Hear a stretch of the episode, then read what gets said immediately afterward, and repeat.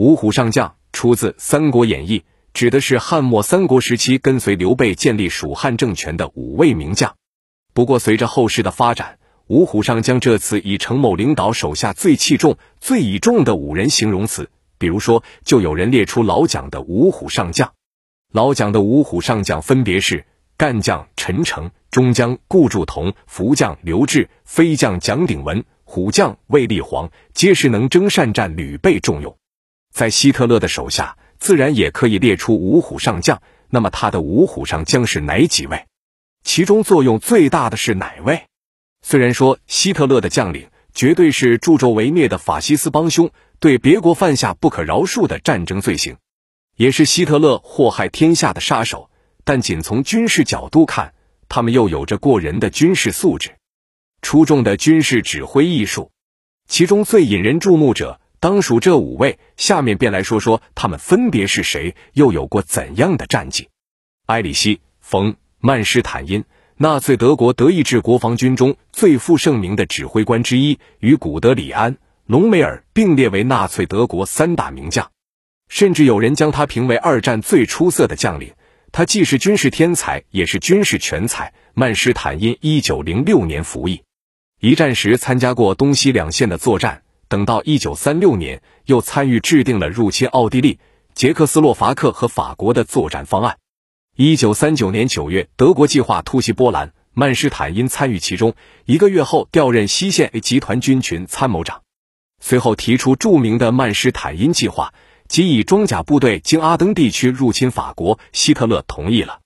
按这个计划，德军将闪电战的威力发挥到极致，六周击溃英法联军，占领荷兰。比利时、法国，等到转去苏德战场，又屡败苏军，尤其是克里米亚之战。即使在德军遭失利的情况下，他的部队依然能挡住苏军的进攻，反击为胜，这在军事史上是罕见的。不过，曼施坦因在库尔斯克会战失败后被解职，一九四九年被判十八年徒刑，一九五三年获释后，在慕尼黑附近的伊申豪森度过余生。古德里安，闪击战的创始人。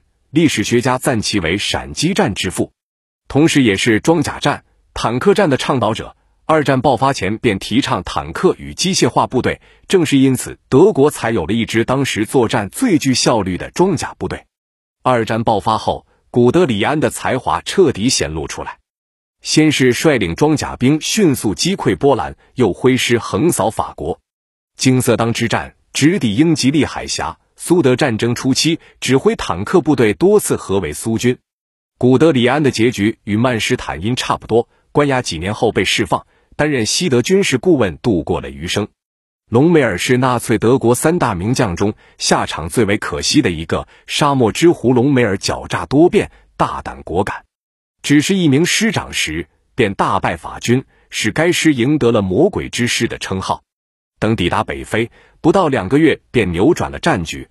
他的部队一度进抵阿拉曼，迫近开罗，震惊了整个英国。即使被蒙哥马利的英军击败，依然能组织千里大撤退。只是他后期卷入了密谋推翻希特勒的计划中，从而受到希特勒怀疑，在逼迫下于一九四四年十月十四日服毒自尽。后世关于他的评价呈两极化。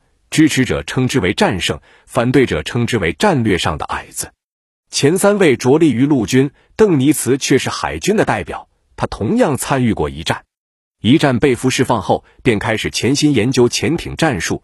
二战时成为德国潜艇部队指挥官，发明了狼群战术。倒在这一战术下的盟军舰船至少有两千四百九十一艘，后步步高升。一九四五年四月三十日，希特勒自杀。任命邓尼茨为最高统帅，作为希特勒的继承人，他始终忠心。一九五六年被释放后，继续宣传复仇主义。一九八零年十二月二十四日因心脏病去世。凯塞林是纳粹德国空军代表，在横跨两次世界大战中，同样积累了丰富的经验。二战时，曾指挥空军参与对波兰与法国的入侵行动，其军事才能与成就同样赢得盟军的尊敬。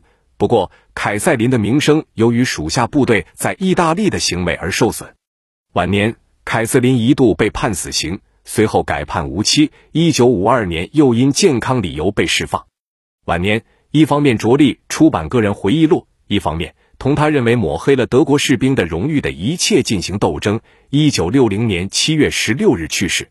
这五位将领各有各的战绩。总的来说，古德里安对希特勒作用最大，因为他改变了世界战争的格局。不过，不管他们的军事指挥才能多么优秀，都不能忘记一点：他们都曾是战争的帮凶，与杀戮恶魔挂钩。